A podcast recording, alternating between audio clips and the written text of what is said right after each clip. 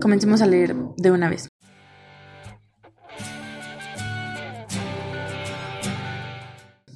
Primer año Pociones. Viernes 10 de septiembre de 1971. Al final de su primera semana de lecciones, Remus había perdido diez puntos de la casa, había aprendido un hechizo y había ganado otro moretón, esta vez en la barbilla.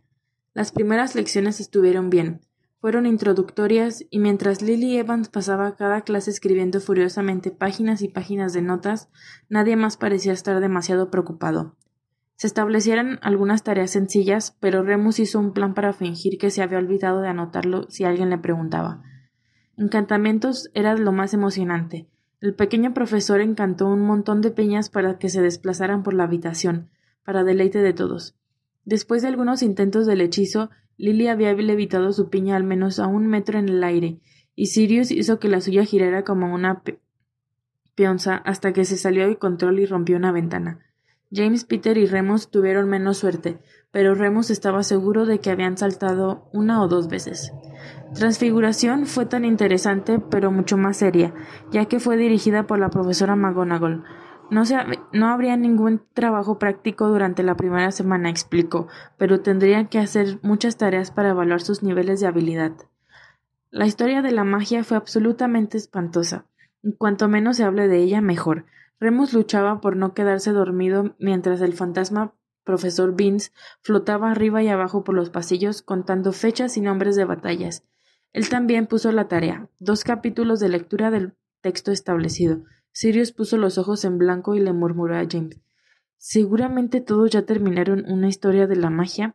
Son cosas de niños. James asintió bostezando.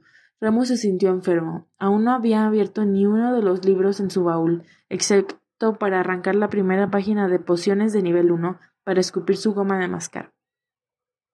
De hecho, había estado esperando pociones, esperando al menos ver algo explotar como en química, pero eso resultó involucrar una gran cantidad de lectura también, y peor aún tuvieron que compartir la clase con los de primer año de Slytherin.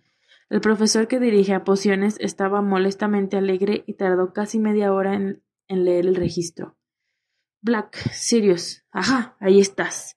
Muy sorprendido por la calificación de mi chico, bastante sorprendido. He tenido a todos los Black en mi casa desde que comencé a enseñar. No lo tomes como algo personal, joven Sirius, pero estaré esperando grandes cosas. Sirius parecía querer que el suelo se lo tragara. Slughorn continuó gritando nombres. Un Potter y un Pettigrew, ¿eh? Bueno, bueno, junto con el señor Black aquí, esta clase tendrá bastante pedigrí. Eh, déjame ver. Lupin. Conocí a tu padre, uno de los míos. No uno de los míos, sino un maldito buen dualista. Negocio desagradable. Remus parpadeó. Se preguntó si Slughorn sabía que era un hombre lobo. Toda la clase, la clase lo estaba mirando. Ya sabía que había sido criado en un hogar de niños y que su padre era mágico. Remus sospechaba que Peter les había dicho pero nadie se había atrevido a preguntarle mucho más. Parecía haber otro rumor que, de que era violento y posiblemente pertenecía a una pandilla. Estaba seguro de que James y Sirius también lo estaban alentando, aunque se descubrió que no le importaba demasiado. Afortunadamente, Slughorn quería que comenzaran con el trabajo práctico lo antes posible. Lo mejor es quedarse atascado, él sonrió. Ahora, si todos trabajamos cuatro en un caldero, todos pueden turnarse para seguir los pasos. Todos clamaron por emparejarse. James, Sirius y Peter inmediatamente reclamaron el caldero en el fondo de la habitación, y se les unió Nathaniel Quince, un chico Slytherin que conocía a Potter y, Pettigrew desde casa.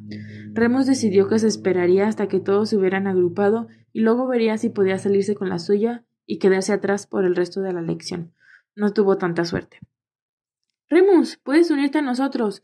Lily lo agarró por la muñeca y lo acercó a un caldero que compartía con Severus Snape su amigo de nariz larga que Remus había reconocido en el tren, y Garrick Mulciber, un chico brutal y de nariz chata al que Remus tenía un poco de miedo. Lily ya estaba parloteando, colocando todos los ingredientes y calentando el caldero con cuidado. Estaba mirando el libro de Severus, que ya tenía notas garabateadas en los márgenes. Aquí están los tallos desecados de ojo de caracol. Lily agitó un frasco diminuto. Creo que necesitamos un cuarto de onza Puede ser bastante liberal con ellos, Lily. No aporta mucho en general. Severus arrastró las palabras sonando aburrido. Lily los midió de todos modos y los vertió en una, en una bebida burbujeante. Mulciber luego tomó el libro y lo agitó durante cinco minutos, recibiendo instrucciones de Severus sobre qué tan rápido ir y en qué dirección. Luego fue el turno de Remus. Lily le dio el libro. Miró la página. Pudo ver que eran instrucciones, pudo distinguir quizás la mitad de las palabras, pero cada vez que pensaba que lo entendía, las letras parecían moverse en la página y estaba perdido de nuevo.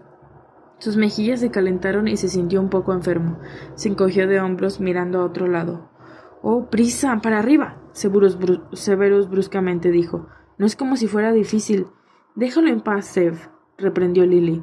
El libro está cubierto de tus notas. No es de extrañar que no pueda encontrar su lugar. Aquí Remus abrió su propio libro de pociones de nuevo, pero no fue bueno. Remus se encogió de hombros. ¿Por qué no lo haces si eres tan inteligente? le escupió a Severus. Oh, Merlin. Los labios de Severus se curvaron. Puedes leer, ¿no? Quiero decir, incluso en las escuelas mogul le enseñan eso, ¿no? Severus, Lily jadeó, pero el engreído chico de cabello oscuro no tuvo la oportunidad de decir nada más. Remus se arrojó sobre el escritorio y se lanzó hacia Severus, con los puños volando. Solo tenía el elemento de sorpresa a su favor. Mulciber lo agarró por el cuello y tiró de él hacia atrás, dándole un puñetazo directo en la cara en tres segundos.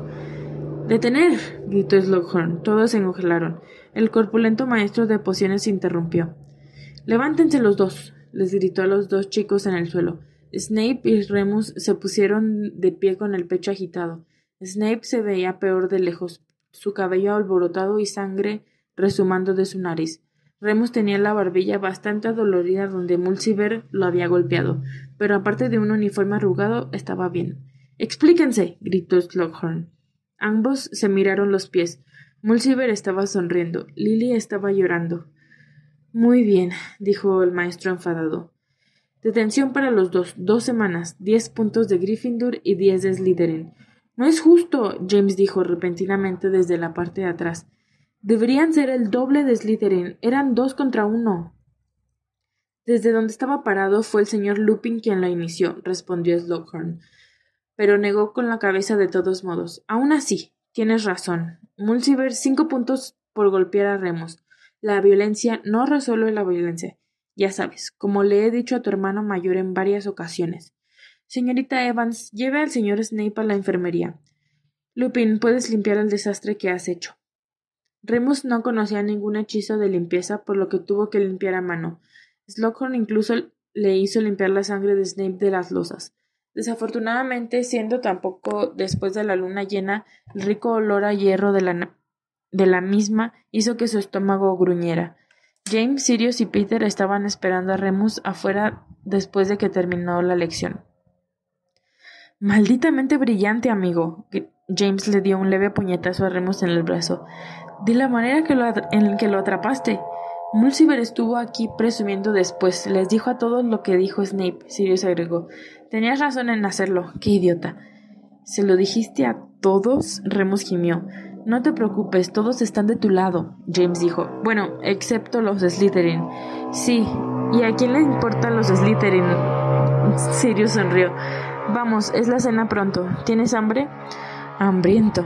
Remus le devolvió la sonrisa. Ok. Ese es el final del capítulo 4. Y perdón por los ruidos de los carros que pasan. pero los veré después, les veré después.